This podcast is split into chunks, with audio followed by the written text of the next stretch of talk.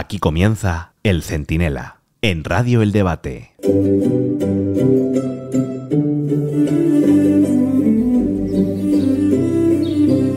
Bueno, pues ya tenemos partido viejo joven.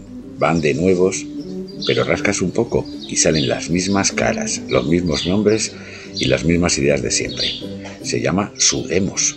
Y es la combinación de Sumar y de Podemos, la colonia de garrafón de toda la vida, en un frasco nuevo, pues mucho más cookie. Soy Antonio Naranjo y esto es el Centinela Express, el diario sonoro del debate. En un momento se lo cuento todo.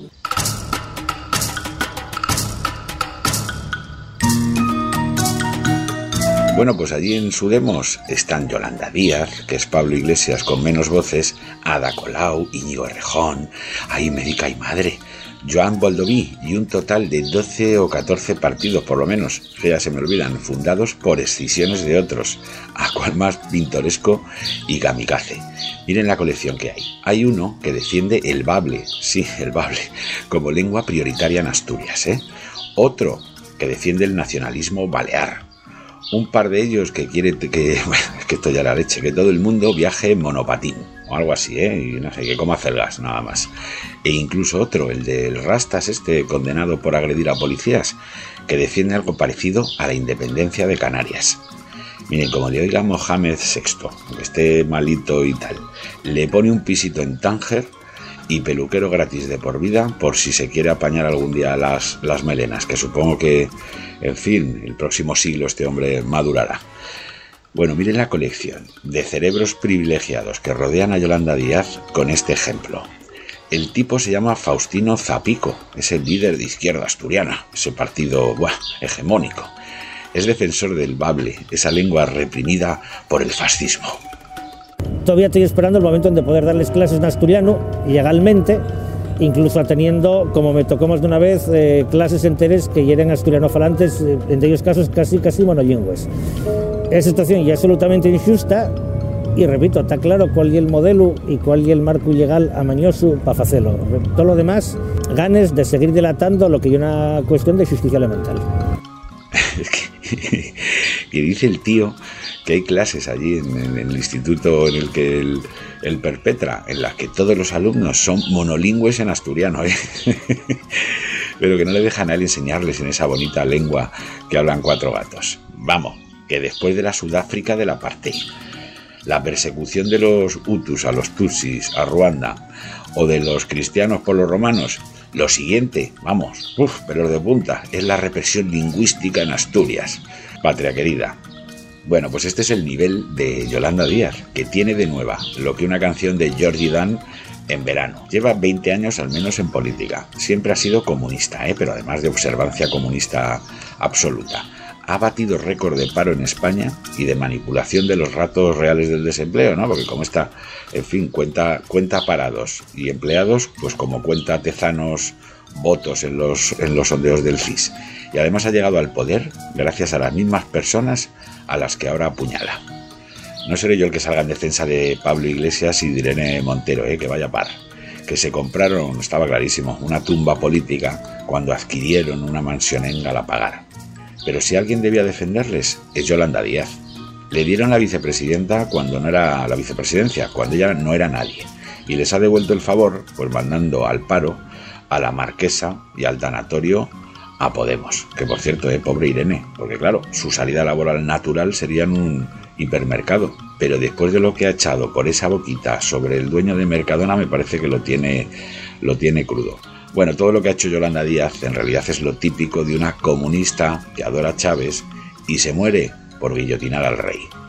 Esta Asamblea Federal quiere desear la pronta recuperación del comandante Hugo Rafael Chávez Frías, presidente de la República Bolivariana de Venezuela. En mi casa me han enseñado esto, que quizás el comunismo es la, eh, es la democracia y es la igualdad. ¿no? Fin do bipartidismo, fin do réxime pactado na transición española, unha nova andaina, proceso constituinte e terceira república, que efectivamente o noso monarca, a nosa historia, pois non tivera a sorte tamén de ter pois cortado a cabeza, guillotinado a un rei. Todos estos de Podemos, el Echenique, el, el otro, el Maroto, pues se merecen probablemente lo que les pase porque antes ellos hicieron lo mismo. Pero los comportamientos personales dicen mucho de los valores políticos. Y los de Díaz, humillando en público a sus padrinos, pues son parecidos a los de una hiena en un banquete con gacelas. Vamos, que no le pidas modales. Lo más curioso de todo es que Podemos ha tragado, ¿eh? Esto se ha pasado de asaltar los cielos a asaltar un escaño, conformándose con que esta, en fin, como dice Herrera, la, gemela de las niñas del resplandor, tenga un puestecito en el Congreso, desde el que con un poquito de suerte pues colocar a Irene, a Isa, a Pam y a otras chicas del montón. Porque estos Podemos, ya, una sociedad limitada familiar cuyo objeto social es dar trabajo a la reducida secta de Guaco que se ha encerrado en el rancho de Galapagar con dos escopetas y víveres hasta el 23 de julio. Ustedes no se acerquen por allí, ¿eh? por si acaso, que ahora ya viene el buen tiempo y a dar paseíto, no se acerquen por el, por el rancho de Guaco porque estos hacen turnos de vigilancia. Y si ven acercarse a cualquiera, salvo que sea el repartidor de, de sushi, lo mismo hacen una tontería, ¿eh? Pero no crean que solo Podemos y Sumar son una agencia de colocación. El PSOE de Pedro Sánchez es otra, la más gorda, ¿eh? Fíjense si ven cerca al final que hasta la directora de la Guardia Civil se va a marchar para trincar un puesto de salida en las listas, ¿eh? que hay que tener poca vergüenza. Ves tan cerca el relevo que lo que haces cuando estás al frente de una institución tan importante como esa es dejarla tirada para colocarte en el Parlamento. Bueno, el caso es que Sánchez lleva cinco años cinco, ¿eh? que se han hecho largos, de capitán del Titanic. Y cuando ve que el barco se va a pique, pues ha salido al rescate del iceberg.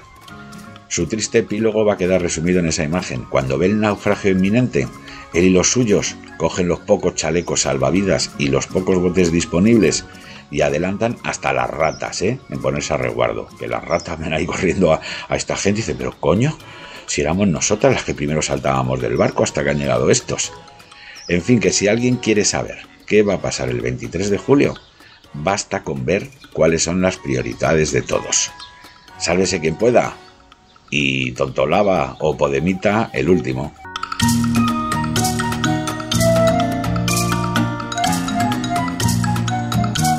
El Centinela, con Antonio Naranjo. Radio El Debate.